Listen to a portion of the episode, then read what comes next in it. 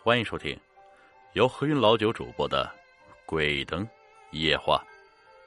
这个故事发生在王猛的大伯烧头七的那天晚上。之前，王猛不相信任何鬼神之说，他觉得任何事情都有科学依据。比如诈尸吧，他可不相信猫卧床、狗趴房、刮风下雨、湿炸床的那些老人们的说法。他觉得那是一种人体静电反应。他可不相信。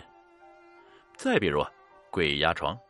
他就认为是人体沉睡反应，他觉得看风水迷信、算命瞎子啊，这些算命的人是江湖骗子。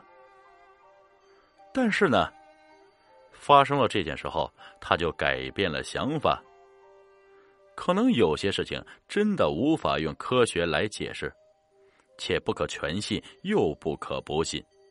乡下烧头七讲的是童男女必在身。采光电器金瓦房，绫罗绸缎腰缠身，金砖银锭车满腹。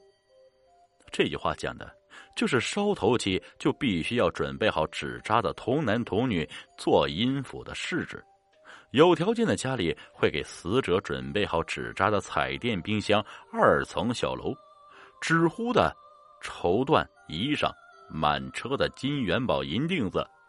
寓意着死者会在地底下过上好日子。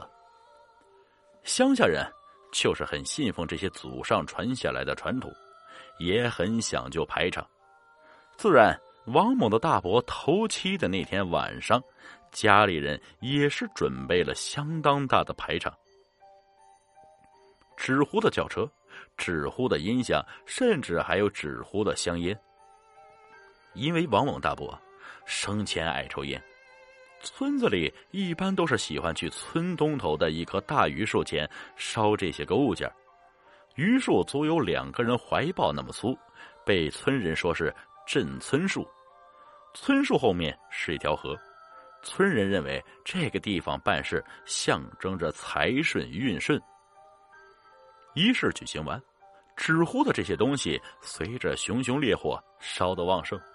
肆意的火焰映红了黑夜，灰和烟笼罩了半边天，伴着大榆树的阴影，好似死神手中弯月的明月。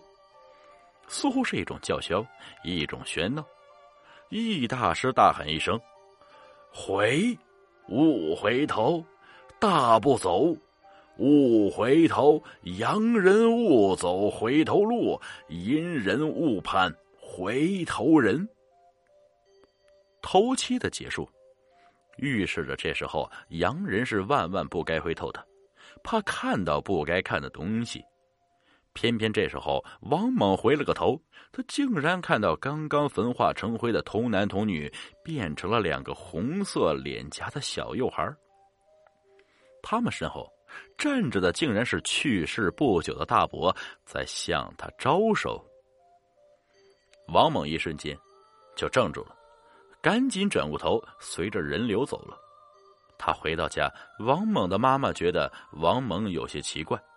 他回到家不说话，不吭声，面无表情，叫他也不应，就是呆呆傻傻的坐在床上。猛猛，猛猛，王猛的妈妈紧张的盯着这个孩子。猛猛，你这是怎么了？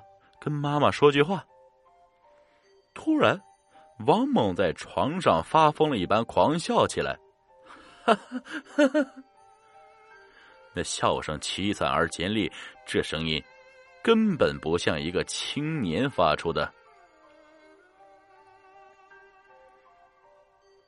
给人一种阴森恐怖的气息。王猛的爸妈看到这情况，也是呆住了，赶紧打电话给他的叔伯们，怕是撞邪了。他爸妈年轻不经历事情，着急的不得了，赶紧问问年长者，见多识广，多半能懂一些事情。一时半刻，王猛的叔叔伯伯都来了王猛家里。王猛的二伯叫他：“王猛，你是猛猛吗？”这个时候，王猛从呆滞的表情瞬间变为悲戚的哭泣。我死的好惨呀！我不想走，我不想走啊！边哭还边悲泣的哭诉。怕是这孩子鬼上身了。王猛的二伯说：“我看像，这可咋整？叔公们，快给我家孩子想想办法呀！”王猛的妈妈一听是鬼上身，脸色都吓青了。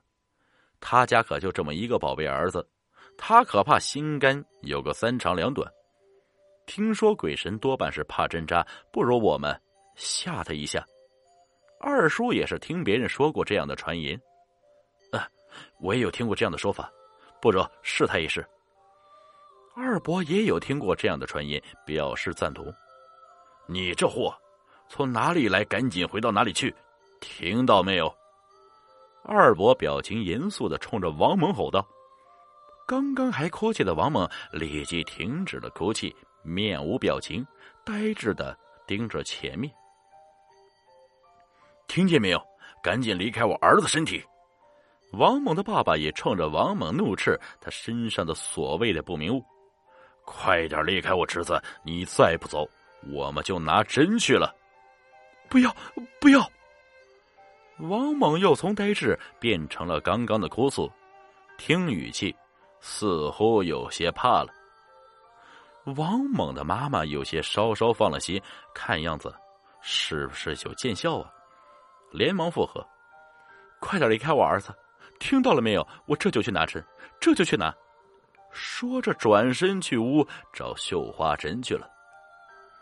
一会儿，他举着一颗细长的绣花针走了出来。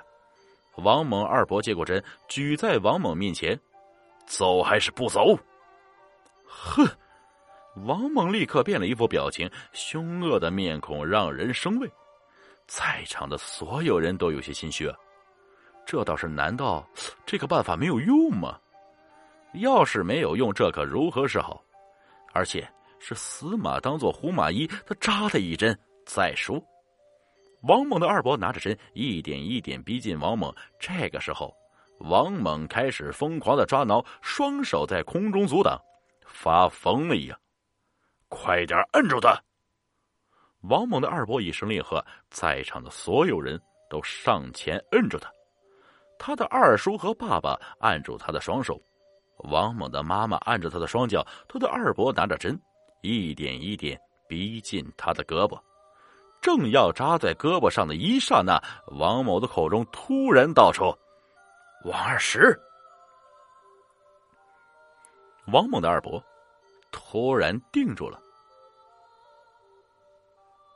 这个声音，这个语气，这个称呼，不正是他的哥哥王猛的大伯小时候叫他的吗？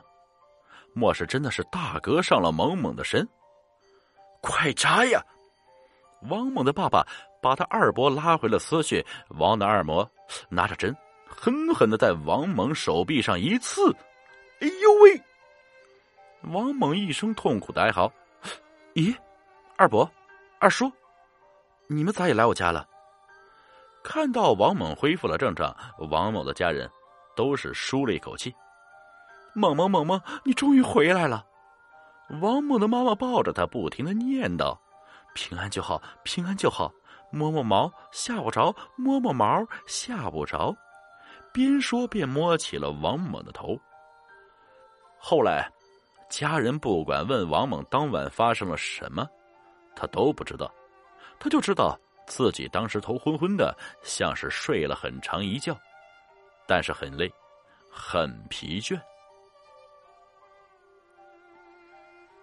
本集故事播讲完了。感谢各位听众的收听，我们下集再见。